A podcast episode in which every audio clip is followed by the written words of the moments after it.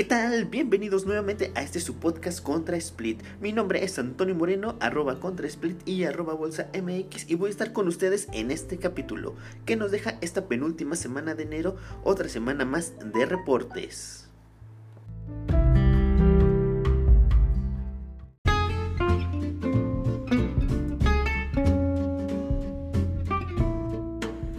Los reportes de esta semana tuvimos a Netflix, donde en el mercado aftermarket estuvo cayendo menos 2%, y luego en ese mismo aftermarket subió, y bueno, terminó bajando 3% al día siguiente. Posteriormente estuvo una recuperación del 4% y cierra la semana arriba de los 350 dólares por acción. Otra compañía que también presentó resultados fue Intel, dando unos buenos resultados, subió hasta un 7%, a pesar de las caídas de ese día que ahorita vamos a ver por qué y qué fue lo que pasó en los índices. En el resumen semanal de los índices, el Dow Jones cae menos 1.2%, el SP500, wow, sorpresa señores, sorpresa, cayó menos 1%. Así es, después de, ¿qué serán? 74, no tengo bien el número, pero unas 70, 70 días continuos, ninguna bajada de 1% al fin lo logra, gracias al virus del coronavirus. El Nasdaq fue el que menos sufrió las pérdidas, solamente cae un menos 0.8%. El VIX, sorprendente, sube un 20.3%, señores, y el oro subió no se cubrieron mucho con este refugio, nada más subió el 0.6%. El gas natural cae nuevamente esta semana en un menos 5.7% y ya no es noticia ya que el gas natural ya rompió la barrera de los 2 dólares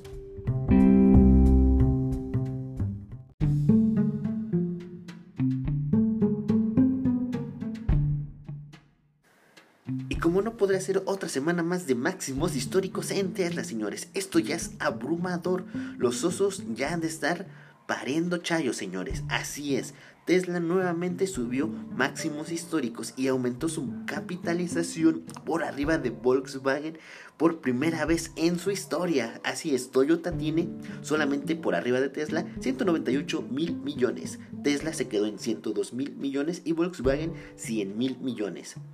Esto ya parece una burla, señores. Cada día sale un nuevo fondo, una nueva persona importante en Wall Street a dar su precio objetivo y lo mueven ya sea para arriba o ya sea para abajo. Aunque en la semana Morgan Stanley dijo que espera que el precio se retroceda un 30%. Así que mucho cuidado cuando un banco de ese calibre anuncia este tipo de venta yo andaría con alfileres y recordar que esta semana que viene va a reportar el día miércoles aftermarket. Así es, mucho cuidado señores.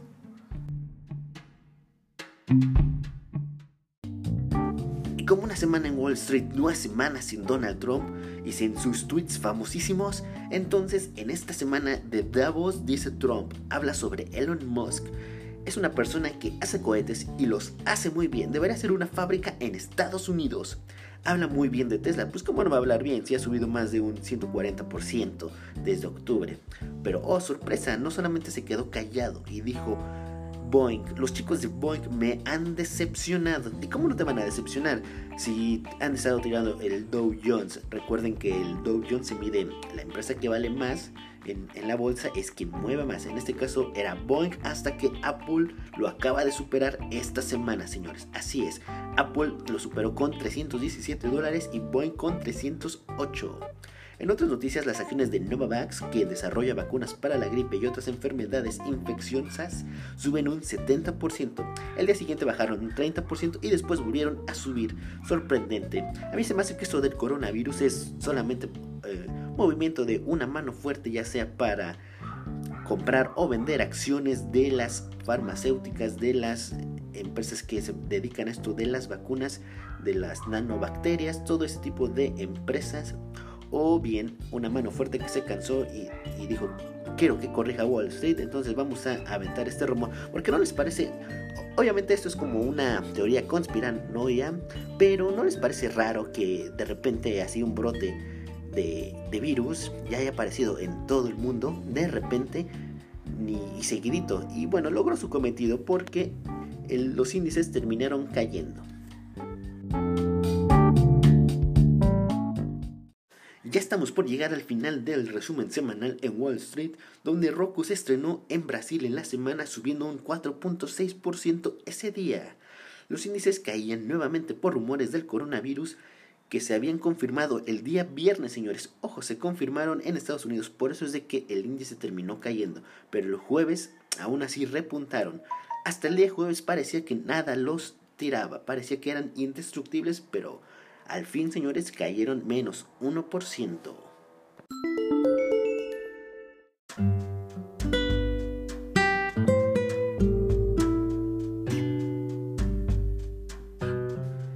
Las actas de la reunión del Consejo del Banco Central Europeo incluyen una reflexión de consecuencias agridulces. Textualmente decía, se expresó confianza en que la política de tipos de interés no ha alcanzado aún la ratio de reversión. Es decir, los miembros del Consejo son conscientes de los límites de la política ultra expansivas y de que, llegado el momento, se convierten en contraproducentes, pero aún no lo ven una realidad y mantienen los tipos oficiales en el 0%. Por cierto, Bank of America dijo que la cuestión de los repos sí parece cada día más un QE que no es QE y así como la semana pasada les decía este personaje Kashkari que decía que éramos conspirana, conspiranoicos o como se diga señores, nuevamente ahora le dice que Bank of America parece uno de ellos. Y que por cierto dejó de tuitear en la semana cuando salió esos tweets que dijeron. Entonces ya somos muchos, muchos conspiranoicos contra la Fed y contra esta persona. Que por cierto me voy, a me voy a aprender su nombre como se dice porque ya me aburrí de decirle Kashkari o Kashkakari, como sea. Virgin Galactic hay un menos 12% al tener su mayor volumen de negociación y quien no conozca Virgin Galactic, déjenme decirle que es una empresa que hace viajes al espacio. Es decir, viajes al espacio, me escucho bien ¿Cuántos ha hecho? Pues ninguno, pero ¿cuánto ha subido en bolsa? Más del 200% desde el mes de noviembre. Así es, no ha hecho ningún viaje, pero ya sube más de 200 en bolsa. Es un cohete. Si de Tesla se habían sorprendido, vean nada más el gráfico de Virgin Galactic, que es signo de número, perdón, signo de moneda, o el hashtag como le llaman algunos, SPCA, perdón, SPCE, como si fuera Space, pero sin la intermedia. SPCE. Búsquenlo y vean nada más qué gráfico tan impresionante. Y los voy dejando con tiempos de conceptos y también con la recomendación, consejo del análisis que hicieron los especialistas. Mi nombre es Antonio Moreno y ahorita nos vemos para despedirnos.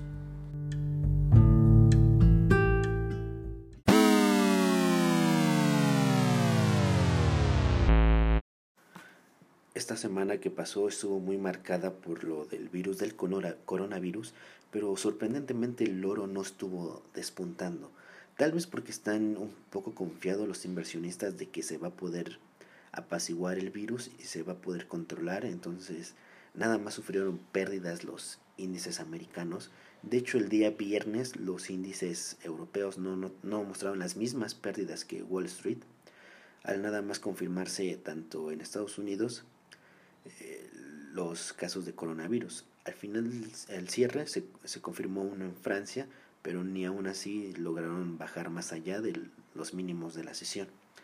Esta semana si siguen un poco los, los casos del coronavirus se podría optar por, por el oro como refugio. Aparte recordemos que los índices ya están muy muy sobrecomprados. Entonces si viene ahora sí una corrección, yo creo que el oro podría ser un buen refugio. También hay que recordar los reportes que, que vienen, puede generar mucha volatilidad. Ya lo decía mi compañero, el día miércoles viene Tesla. Entonces, procurar no, no meternos en ese tipo de empresas que vayan a reportar si lo que no queremos es el riesgo y más quedar atorados en, en estos niveles, ¿no?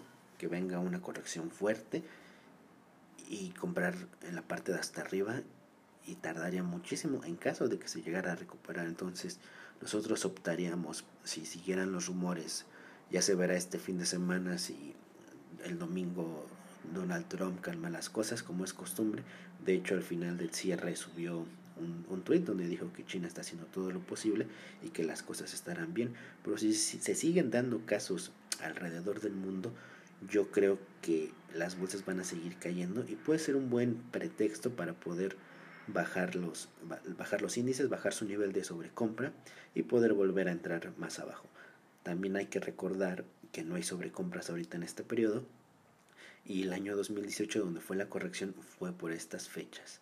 Entonces no, no hay, no recomendaríamos ahorita renta variable, en, al menos que se confirmara que ya está controlado.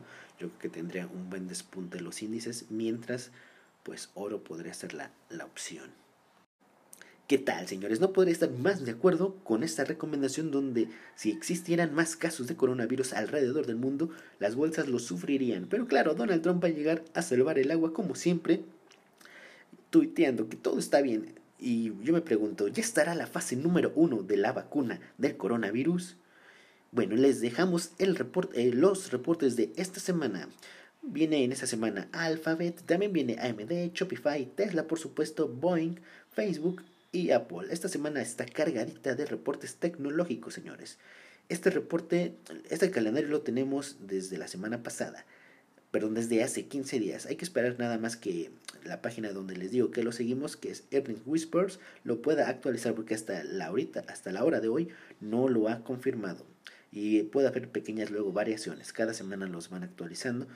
Entonces hay que estar muy, muy al pendiente de que sí estén confirmados estos reportes y cuáles son aftermarket y pre-market. De todos modos, en cuanto lo pongan en Twitter, nosotros lo vamos a compartir y acuérdense de seguirnos en arroba contrasplit para poder tener este calendario.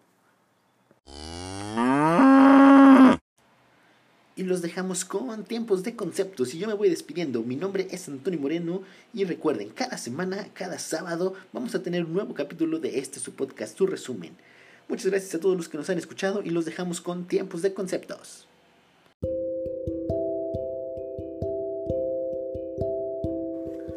Tiempos de conceptos. En esta ocasión traemos el informe trimestral de ganancias, los reportes trimestrales, vaya. ¿Por qué es tan importante este calendario y por qué lo siguen de cerca los inversionistas? Antes de empezar a explicar por qué los operadores en línea siguen los informes trimestrales de ganancias, vamos a entender exactamente lo que son. Cada compañía pública tiene que informar acerca de sus actuaciones cada trimestre. Estas son presentaciones oficiales que ofrecen detalles sobre el desempeño, sobre el desempeño de la compañía en el trimestre anterior. ¿Qué información incluyen los informes trimestrales? Unos ejemplos podrían ser ganancias por acción, ganancias de las operaciones, ingresos netos, las ventas netas.